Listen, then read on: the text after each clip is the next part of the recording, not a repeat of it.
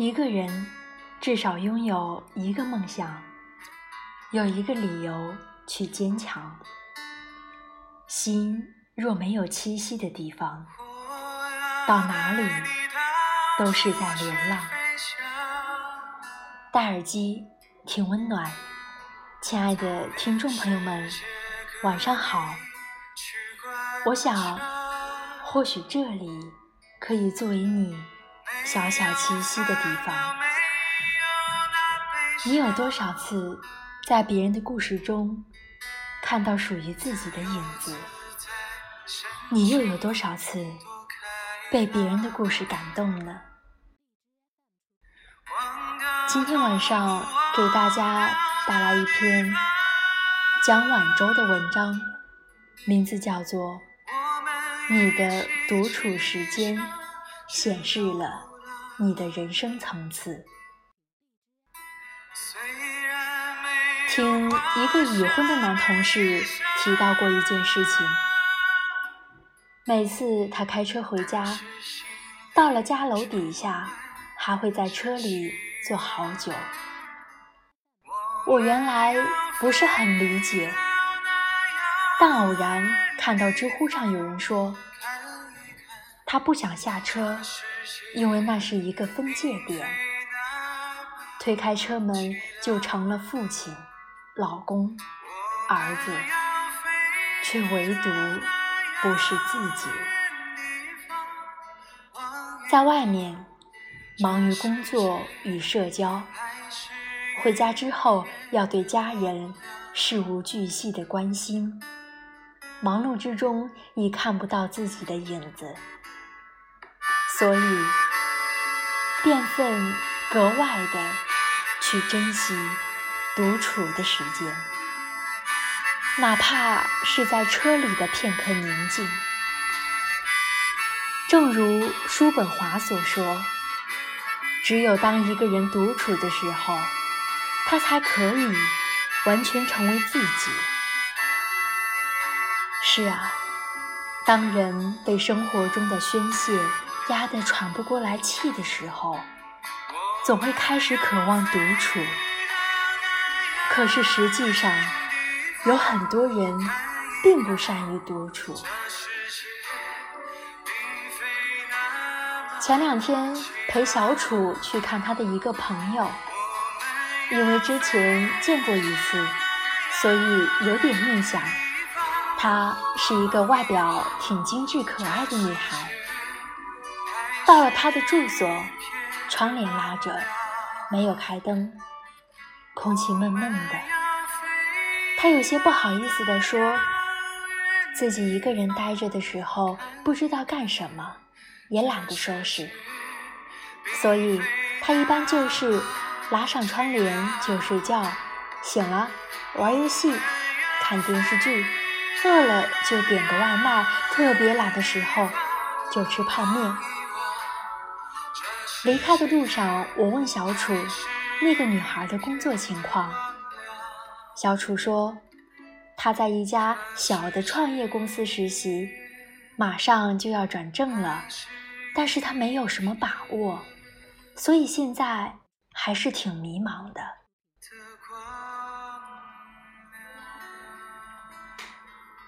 我忽然就想起了自己大学的时候，因为宿舍里只有自己一个人是外省的，所以在放假的时候，也会自己窝在宿舍里，过着慵懒的生活。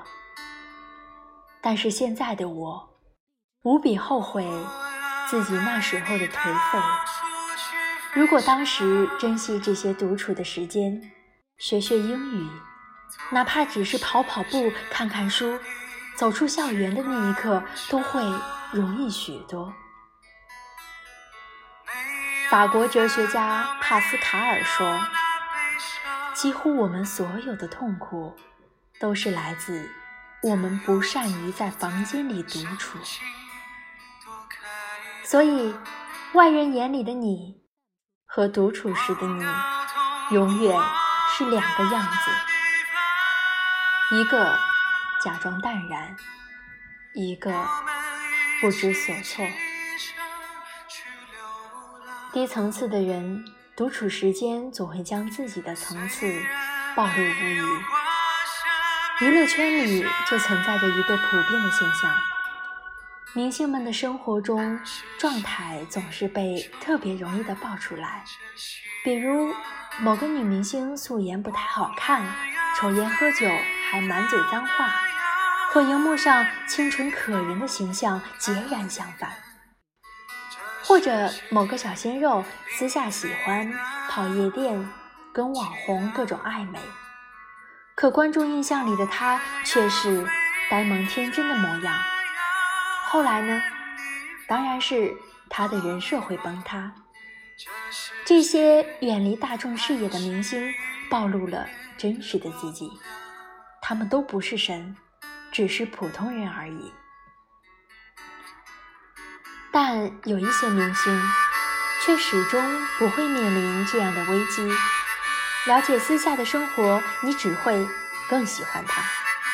就比如说陈道明，他喜欢独处，闲暇时间会坐在只能看到天空的窗前弹钢琴，或者想象自己拍戏的经历，静静的挥笔下作。这样的生活，他觉得舒适又恬静。在接受杨澜的采访时。陈道明说：“独处是一种美德，可以让人内心得到净化。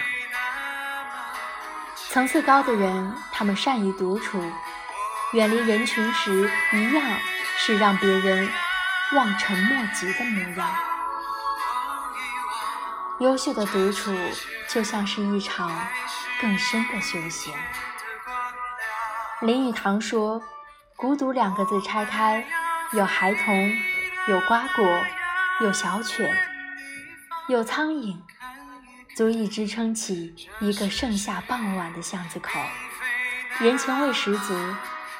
孩童、水果、猫飞狗跳，当然热闹，但是都与你无关，这就叫孤独。为什么孤独会变成我们所认为的独处呢？当然不是。台湾作家龙应台有一个长期的习惯，每天抽点时间出门散步，在家附近的山路上，他会去看花猫嬉戏，看花开，看花落。只有一个人走路，才是你和风景之间的单独私会，和其他人在一起。多少会分心，所以，正如周国平所说，独处也是一种能力，并非任何人、任何时候都可具备。我们要做的是努力培养自己的独处能力，独处的时候安于寂寞，保持一种享受的态度，不断审视和充实自己。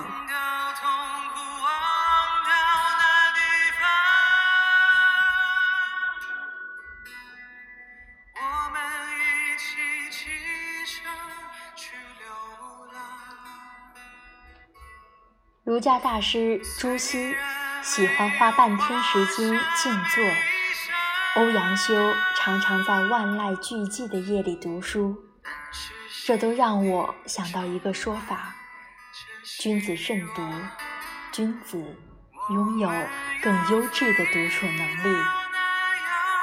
记得《百年孤独》里说，生命从来不曾离开过孤独，而独立存在。无论是我们出生，我们成长，我们相爱，还是我们成功失败，直到最后的最后，孤独犹如影子一样，存在于生命一隅。确实是这样，我们不能避免孤独，所以锻炼自己的独处能力，让独处成为最好的修行。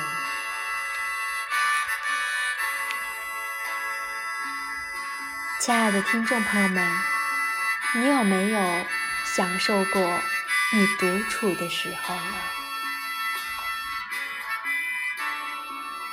如果你也熬夜，就让宝仪的声音来温暖你的小耳朵，让宝仪陪你度过那些开心不开心的日子，让所有的苦难都只是虚惊一场。微博搜索赛宝仪，我在那里等你，为你倾听专属于你的故事，只听你讲。专属于你的点滴，亲爱的，早点睡觉，晚安，好梦。